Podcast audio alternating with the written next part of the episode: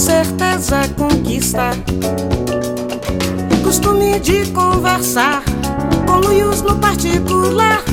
Com chavos de olhares cruzam pelos ares, coitos calorosos consumar. curiosos de plantão, sejam bem-vindos ao quadro mais pé no chão dessa podosfera. Meu nome é Cecília Fernandes e no Cerveja com Amendoim eu recebo amigos, referências e convidados especiais para um papo afetivo e descontraído, sempre pensando no tema da nossa temporada. Esse episódio faz parte da campanha O Podcast é Delas, uma campanha feita na Podosfera para inserir e promover a maior participação de mulheres na mídia podcast. Para saber mais sobre essa sexta edição, acesse www.opodcastadelas.com.br. Então, pega sua cerveja, abre seu pacote de amendoim e vem para a mesa com a gente. Nessa quarta temporada do Cepod, nós estamos conversando sobre formação da identidade, sobre quem somos, quem estamos sendo e como é esse processo de existir enquanto um corpo no mundo. Quando a gente coloca isso em perspectiva, é inevitável pensar nos nossos pais, familiares e antepassados. Para falar sobre ancestralidade e o que significa fazer parte de uma linhagem, principalmente enquanto mulher, eu convidei ela, que veio antes de mim, a psicopedagoga e neuropsicopedagoga, terapeuta holística da nova era, administradora de empresas, colecionadora de diplomas e minha mãe. Bem-vinda, dona Ângela. Obrigada. É um prazer estar aqui. Se apresenta pra gente, conta quem é você pra galera que não te conhece, que só sabe que você é minha mamãe ou nem isso. Eu sou a Angela Regina, sou carioca, com muito orgulho, mas com espírito baiano. Adoro conversar, falar e principalmente temas como esse que me atraem muito, que é falar sobre ancestralidade. Venho de uma família humilde, uma família que sempre se preocupou com estudos, mas que não tinha muitas oportunidades e hoje eu estou aqui representando parte dessa família que, que eu honro tanto e respeito, tentando levar essa história adiante. Essa sou eu. Ai, que linda! Olha ela, toda representante da ancestralidade, né? Que isso. Muito obrigada por você ter aceitado o meu convite. É uma honra ter você aqui, principalmente porque você me escuta gravar esse podcast sempre. E pra gente começar essa conversa sobre ancestralidade, eu quero falar um pouco sobre a definição da palavra, né? Segundo o dicionário online de português, a ancestralidade é aquilo que se refere aos antepassados ou antecessores, mas também aquilo que se recebeu das gerações anteriores, no sentido de hereditariedade. Para você que trabalha que estuda muito sobre esse tema, qual que é a definição, a melhor forma de se definir ancestralidade? Eu tenho uma definição um pouco mais objetiva em relação a isso, porque as pessoas que me conhecem, que me escutam, querem uma objetividade em relação a isso, né? E ancestralidade, para mim, é trabalhar as gerações anteriores. É fundamental para a gente entender que o sistema familiar ele envolve toda uma história anterior à, à sua presença. E essas pessoas que vieram antes de você, elas vibram no mesmo campo em que você se encontra. Então, não tem como você se desconectar de uma história mesmo que você não saiba, você não tenha vivido ela na íntegra, mas existe alguns pontos da sua relação com a família que se conecta muito bem e ela está muito mais ligada à ancestralidade do que a fatos presentes. Então, para mim, Ancestralidade é você conhecer um pouco da sua história, respeitando todos que vieram antes. Nossa, que lindo. Eu fiquei pensando no que você falou, mãe, de que entra naquela naquele conhecimento assim geral, aquele senso comum de que a nossa história ela é escrita pelas pessoas que viveram, né, pelo passado, que a gente escreve o presente e o futuro com base no passado. E aí eu queria entender de você também se entra naquela categoria do quem vive de passado é museu, ou se a gente conhecendo o nosso passado consegue se localizar melhor no presente. Tipo, como é que entender de onde a gente veio e entender essa ancestralidade faz com que a gente seja quem somos hoje. Muito comum mesmo as pessoas falarem sobre isso, né? Dizer que quem vive de de antiguidade, né? É museu, mas é uma bagagem que a gente não consegue se desprender facilmente, né? Mesmo que a gente lute para não entrar muito em pormenores dessa história, vai chegar um momento da vida que a gente tem a necessidade de entender por que somos tão diferentes daqueles núcleos que nós convivemos, seja do trabalho, seja da escola, seja dos, dos amigos. E aí começa a cabeça da gente começa a se movimentar nessas perguntas, né? Quem eu sou, de onde eu vim, por que eu penso assim, por que as pessoas são tão diferentes de mim. Então não tem como haver uma desconexão nisso. É uma questão de sabedoria você trazer para sua história esses momentos da ancestralidade, o que essas gerações viveram, honrar, como eu sempre vou falar o tempo todo, honrar essa história, mas seguir a sua trajetória, o seu caminho, lembrando sempre de onde você veio, quem você é, e isso a gente vê muito, muito, muito mesmo nas pessoas que estão aí fazendo sucesso elas falando das suas histórias, né, de onde elas vieram, a sua origem. E isso é um, um modelo de aprendizado, né? E como é que foi esse resgate para você? Porque assim, eu eu convivo com a minha ancestralidade todos os dias, porque a gente mora juntas. E eu vi você passar por esse processo de tentar entender de onde você veio e quem que é você no mundo.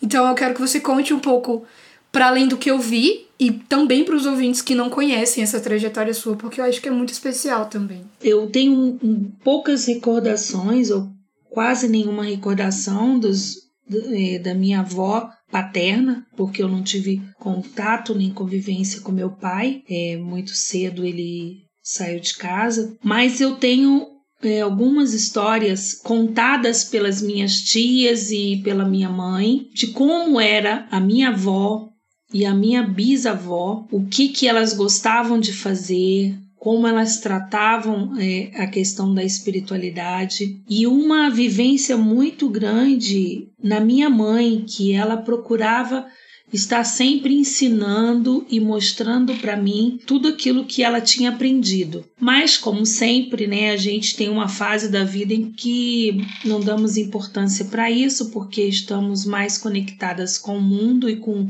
outros aprendizados e outras relações, e aí eu, muitas coisas se perderam para mim. E mais velha um pouco, eu comecei a ter curiosidade de entender por que, que alguns, algumas religiões não se, se conversavam entre si, né? Elas não se respeitavam, não não tinham aquele, aquela comunicação de, de aceitação. E aí eu fui entender que isso não era de agora, né? Isso já vem de muito tempo, né? As coisas escondidas que se precisavam fazer. Né, o medo do, do, da aprovação. Então, eram coisas que já acontecia na época da minha avó e hoje em dia eu vejo que está se descortinando e as pessoas agora não estão mais escondendo tanto isso, né? Elas estão assumindo seus papéis. E isso é muito rico, isso é muito gostoso de ver. E na época da minha mãe também se escondia muito. E aí ela me colocou no, no, num colégio católico, tentando me, me afastar um pouco dessa questão da espiritualidade, que ela veio da Umbanda, né? E a gente, eu convivia com com esses dogmas da Umbanda dentro de casa, mas fora de casa era muito mais católico porque as pessoas não aceitariam Eu isso. lembro de você comentar comigo que você levava bronca de freira na escola e de preto velho em casa, né? Isso. Esses dois lados aí te puxando e você tentando só dar conta de um dia após o é, outro. Ali. Eu sabia que eu não podia falar muito sobre isso porque não era aceito na sociedade, né? E as pessoas iam discriminar, iam rejeitar se soubessem dessa história, né?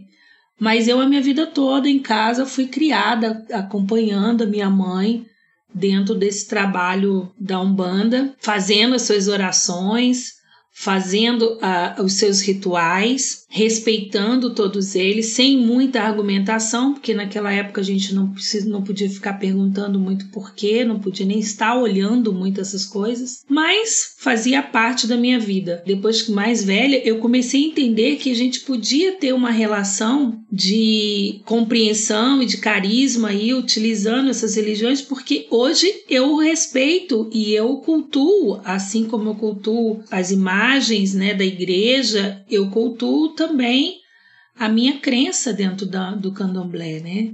E dentro da Umbanda, trazido da, dessa ancestralidade minha. Os rituais que eu realizo, todos eles também têm um pouco de herança aí da, da minha família, da minha mãe. Então, hoje eu mostro para em casa que existe possibilidade da gente estar transitando nesses campos, porque tudo é um único Deus.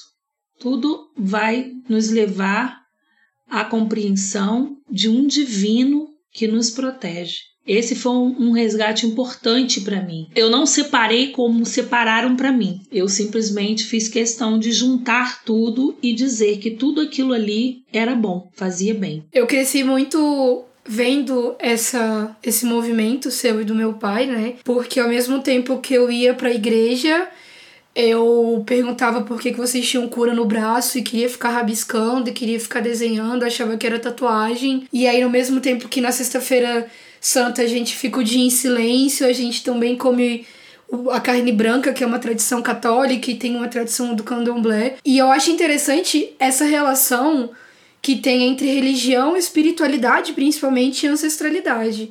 Como é que você entende? Porque as pessoas às vezes acham que a gente entender as nossas raízes é algo que está diretamente relacionado a uma prática religiosa, quando é muito mais uma prática pessoal, social e cultural, né? Tipo, como é que você vê essa relação entre espiritualidade e ancestralidade? Onde os dois se encontram, onde eles se afastam? Como é que você lida com isso? Eu acho que eles não se afastam em nenhum momento, né? eles, eles fazem parte desse processo. A questão é que as pessoas que estão envolvidas com as pessoas da ancestralidade, né, que eu falo, elas estão envolvidas com esse processo, elas não estão preocupadas simplesmente com aquilo que elas cultuam, com aquilo que elas acreditam. Elas estão preocupadas com o que as pessoas de fora vão pensar e vão dizer se souberem, se verem, se ouvirem. Então, elas deixam muitas vezes de aproveitar aquele aprendizado por conta de um preconceito, uma discriminação social que existe. Não, não tem como a gente dizer que é, é, aceitável, né? Então a gente vai ser, sim, olhado de uma forma diferente, mas eu, eu acredito que hoje já não tanto com preconceito como era antigamente, mas um olhar diferenciado. E eu convivo com isso. Você vê mais com curiosidade? Sim. Hoje, às vezes eu vejo um, uma dúvida ali, uma, um interesse mais do que uma demonização, né? Porque na época em que você praticava e vivia mais o candomblé, era uma coisa muito secreta, muito escondida. Não que hoje não seja, mas eu percebo que tem um resgate, assim, essa é a palavra que eu usaria, dessas práticas e dessas relações, principalmente pensando tipo, a nível de história do Brasil e a história das pessoas também, das famílias. É, para mim é, é um resgate realmente. Ainda vejo algumas pessoas com preconceito muito grande, mas eu vejo que a gente está assumindo já os nossos papéis, sabe? Nós estamos nos posicionando melhor hoje, nós não estamos mais com vontade de, de, de esconder, de não responder quando surgem as perguntas, que antigamente não, não se respondia, ficava sempre naquela dúvida. E hoje a gente está assumindo mais, assumindo a nossa cor, assumindo as nossas preferências, assumindo de onde nós viemos, o que nós acreditamos, e eu acredito que isso vai crescer muito mais, porque esses jovens que estão vindo aí, eles estão vindo com esse desejo de descobrir mesmo, não é de descobrir, de aprender, não, é de tirar o véu daquilo que estava oculto. Então, eles querem tirar e eles querem ver o que, que tem ali, o que está guardado ali que não foi dito, né? Então, eles estão nesse movimento.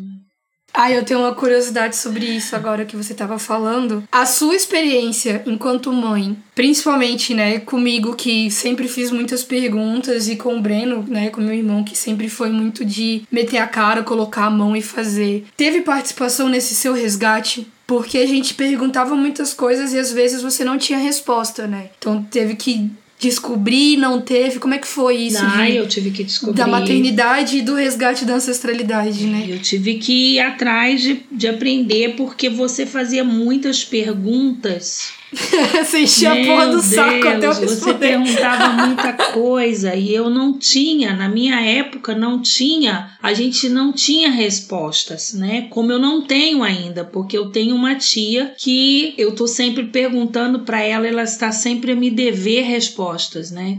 E eu não sei se eu vou conseguir obter as respostas. Mas eu fui atrás de, de perguntar muito para minha mãe e eu tinha uma tia que ela gostava muito de escrever e nessas cartas dela ela relatava tudo aquilo que eu perguntava, né? Ela dizia que eu era muito curiosa. Eu acho que eu tinha um pouco disso que você tem hoje. É herança de é, família. Herança de é, família. É, e aí ela começava a me dizer, né? Me contar as coisas, como era na época, a questão de, de liberdade para sair, como que era a questão de sentar à mesa todos juntos, se tinha oração, se não tinha, quem que rezava mais, quem que rezava menos, então qual era a religião, o que que minha avó fazia, que minha avó às vezes benzia as crianças e minha mãe também benzia. Então, algumas situações a minha mãe herdou mais do que as outras mães, né, da família, mas hoje eu vejo que eu tenho alguns primos que ainda realizam esse, uhum. esse trabalho, que estão buscando ainda informação sobre isso, mas ainda é tudo muito solto. Agora eu fui um pouco mais a fundo por que você questionava muito, você queria saber de onde veio, por que, que era assim, por que, que usava saia rodada, por que, que a cor era branca, a cor não era preta, porque. Né? E aí eu falei assim, nossa, eu tenho que descobrir isso aí de, antes que seja o, o, o fim do, da minha, do meu esclarecimento. a crise existencial. é verdade. E vendo você falar, mãe, uma das coisas que bate muito para mim é porque a gente sabe que a ancestralidade e o direito a essas informações de antepassados é uma parada que pessoas pretas no Brasil não têm, né? Porque durante décadas e até muito recentemente a gente não teve acesso ao registro civil, a documentações, então muito fica no campo do, da oralidade, né? Do que uma família contou para outro, do que um membro contou para outro. É muito recente na nossa família e a história de muitas pessoas no Brasil. A alfabetização das mulheres, você falou da sua tia que escreveu as cartas, então isso já conta como um ponto fora da curva.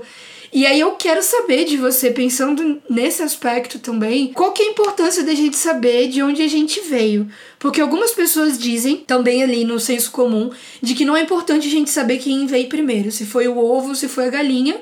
O importante é que as duas existem e é mais importante comer a galinha e comer o ovo do que pensar sobre a existência delas. Então, para você que hoje entende mais sobre a sua ancestralidade, que passou por um processo de me ensinar também sobre isso, por que, que é importante a gente se questionar de quem nasceu primeiro? a importância de da gente adquirir uma consciência, né? Uma consciência de co consciência. consciência.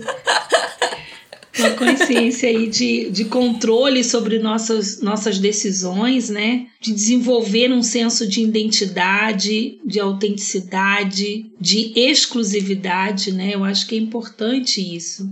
A gente precisa ter esse referencial. Eu que trabalho com adolescentes também e me vem muitas histórias de é, pessoas que não conheciam nem seu pai nem sua mãe. E aí começa a ter dificuldade de se reconhecer como pessoa, quem eu sou, justamente por uma falta de conhecer a sua própria história, né? Então não é uma questão de, de avaliação da sua história, né? É de você compreender realmente que você veio de uma, de uma família que tinha todo um processo, um cuidado de levar o conhecimento, de ensinar para os outros tudo aquilo que sabia e que podia ensinar dentro daquele processo, e essa ensinagem vai fazer com que você explore ou não outros caminhos da sua história. E como é que você vê nesse sentido? Porque assim, eu entendo muito a ancestralidade como a gente tem a noção de que nós somos um ponto numa trajetória muito mais extensa e que já somos ancestrais das pessoas que vão vir, né? Tem uma música do Emicida que chama Principia que fala sobre isso sobre nós enquanto ancestrais das pessoas que ainda vão vir. E qual que é a relação que a gente pode traçar entre a ideia de ancestralidade e a ideia de linhagem? Porque assim, a partir do ponto que eu entendo, por exemplo, que a nossa família é composta por vários artistas, tanto do seu lado quanto do lado do meu pai, eu consigo entender as minhas inclinações para arte, para música, para expressão. Como é que você vê a noção de herança e de linhagem, de continuidade surgindo dessa perspectiva que você falou, do entender quem sou eu no mundo? Seria até uma questão de bom senso, né? A gente Boa. ter essa, essa possibilidade de sentar com os nossos pares, né? E esses pares estão dentro da nossa família e compreender por que eu sou assim e para que eu preciso desenvolver essas habilidades, porque nós somos seres muito distintos uns dos outros, né? Por mais que a gente venha para cá e, e, a gente esteja nessa busca constante de conhecer um pouco mais sobre a gente, a gente é distinto, a gente é diferente um do outro. Mas existe quando a gente para para conhecer esse processo, conhecer essas gerações anteriores, a gente começa a se identificar, a compreender que a gente não é tão diferente assim. E para mim é muito importante que a gente tenha esse momento com aqueles que estão próximos de nós para a gente construir essa linha de crescimento e de evolução através dos tempos.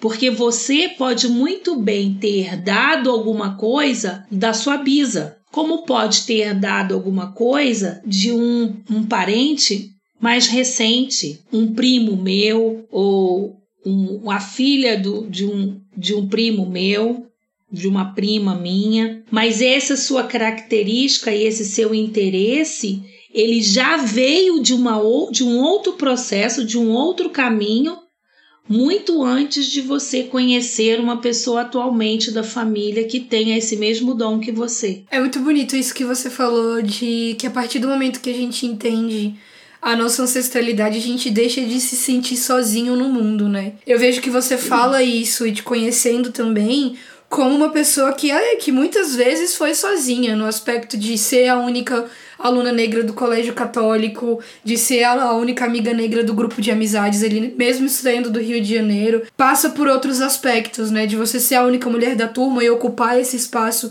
que é muito desafiador. E pra gente terminar, mãe, e deixar assim eu gosto de deixar a pergunta para que as pessoas que escutem pensem sobre isso e como a nossa intenção é realmente puxar as pessoas para dentro do espaço familiar e da conversa com os ancestrais, né? Se você pudesse deixar uma mensagem para suas ancestrais ou para as próximas gerações da nossa família, qual seria? Eu agradeço a acolhida nessa família e enquanto aqui eu estiver, eu vou honrar todos eles. Vou continuar construindo minha história e construindo baseado no que eu aprendi, um aprendizado de força, confiança e determinação. Gratidão. Ai, que lindo, gente.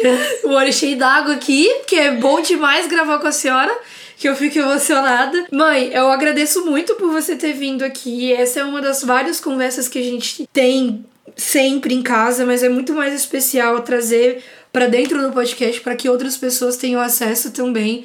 E eu gostaria que você divulgasse as suas redes sociais onde as pessoas podem encontrar essa voz serena da sabedoria na internet. Vocês podem encontrar muito do, do meu conhecimento e daquilo que eu aprendi no arroba terapias e no arroba psicopedaângela, que é um trabalho da psicopedagogia e. É uma mulher moderna, gente. É uma mulher selvagem em tempos modernos. E lá vocês podem entrar em contato comigo. Eu tenho grupo no Telegram, O Poder da Mulher. Eu tenho uma comunidade de pais e adolescentes também no Telegram. Vocês podem ir lá e me achar na bio. Vocês encontram todas essas informações e vai ser um prazer atender vocês nas dúvidas e nas reflexões que vocês possam adquirir aí nesse processo, porque é muito bom a gente fazer esse resgate e muito importante também para nossa vida. Mãe, muito obrigada. De nada. Esse foi o Cerveja com Amendoim. Muitíssimo obrigada por nos escutar. Se você quer ajudar o Cepode a alcançar novas alturas e expandir essa bolha gostosinha com a gente, compartilha esse episódio. Manda para os seus amigos, divulga nas redes sociais e solta o verbo no grupo da família também. Para acompanhar a gente é fácil. Estamos no Instagram e no Twitter como arroba oficial Cepode. Mas você também pode entrar em contato por e-mail, participar do grupo aberto de ouvintes no WhatsApp e até se tornar um assinante com acesso a conteúdos exclusivos, acessando agora o mundo mágico dos links, disponível na descrição desse episódio. Um beijo e até semana que vem.